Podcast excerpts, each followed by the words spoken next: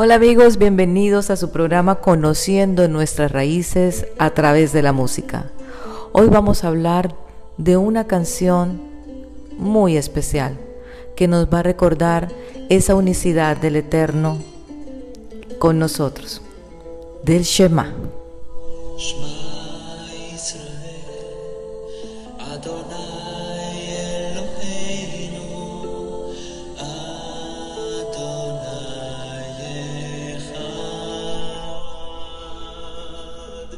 Escucha Israel, Adonai es nuestro Dios, Adonai es uno.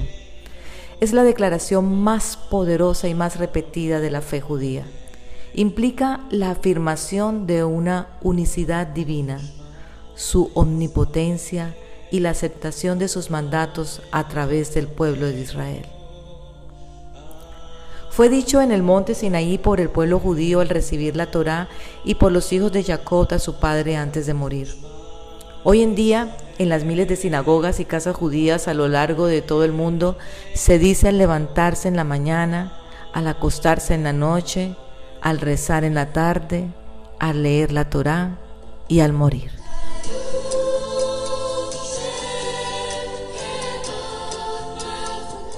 Pero ¿qué tiene el Shema que lo hace tan importante? Pues bien, en la cultura occidental actual estamos acostumbrados a que si alguien cree en algún tipo de divinidad, piense que hay un solo Dios único y omnipresente. Sin embargo, durante siglos antes de nuestra era, es decir, eso era revolucionario para esa época era negar todas las religiones que existían en ese momento y enfrentar regímenes autoritarios que prohibían el monoteísmo. Tal fue el caso durante el exilio babilónico. Durante ese tiempo, los cuajín, es decir, los sacerdotes, recitaban el Shema en los servicios de la mañana. Sin embargo, los persas no creían en un solo Dios. Ellos creían en un Dios de la lluvia, en un Dios del sol, en un Dios para las fieras, un Dios para todo. Que los judíos rezara el Shema, para ellos era una afrenta directa y por eso decidieron prohibirlo.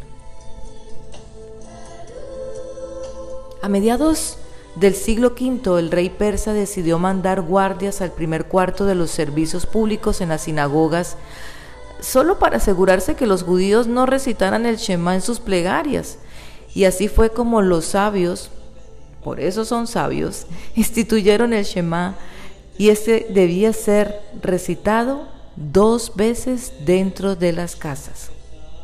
Uno en la mañana antes de empezar el servicio y otro en la noche, en las plegarias previas a dormir. Además, se incluyó este rezo en el Musaf de Shabbat, hora en el que guardia ya había dejado el templo judío. Aunque al morir el rey, el decreto fue levantado y el Shema recuperó su lugar en los servicios, los sabios determinaron que dicho rezo era tan importante que debía seguir siendo rezado en la intimidad de su casa dos veces al día. Esta historia nos enseña la importancia de la unicidad divina. Nuestros antepasados estaban dispuestos a morir por seguir manteniendo viva esta oración, porque dicho principio es tan importante. ¿Por qué? Bueno, porque la palabra Ejat, ustedes saben, significa unicidad, unicidad divina y presencia de Dios en el mundo. Ejat implica buscar la unión, buscar acercarnos a Él buscar acercarnos al Eterno, servirlo y estar dispuesto a escucharlo. El Shema se encuentra en la Torá en el libro de Devarim o como se conoce también con el nombre de Deuteronomio. En el capítulo 6, del versículo 4 al 9, se escucha, ustedes pueden leer esta oración que hoy día es interpretada como una canción también. Y esta oración dice así, Oye Israel, Adonai es nuestro Dios, Adonai es uno. Bendito sea el nombre de la gloria de su reino por siempre jamás. Amarás a Adonai tu Dios con todo tu corazón, con toda tu alma, con toda tu fuerza. Y estas palabras que yo te ordeno hoy estarán sobre tu corazón. Las enseñarás a fondo a tus hijos y hablarás de ellas al estar sentado en tu casa y al andar por el camino, al acostarte y al levantarte.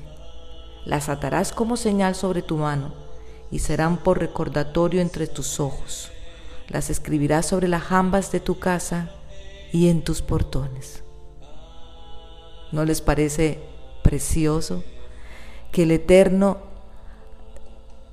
haya hecho este mandato divino para recordar su unicidad y sobre todo para que lo recordáramos a nuestros hijos, para que siempre estaremos recordando esa unicidad, esa palabra bendita.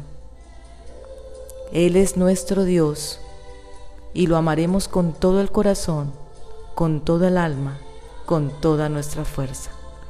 Yo los invito ahora a que escuchen esta bella oración hecha canción. Shema Israel.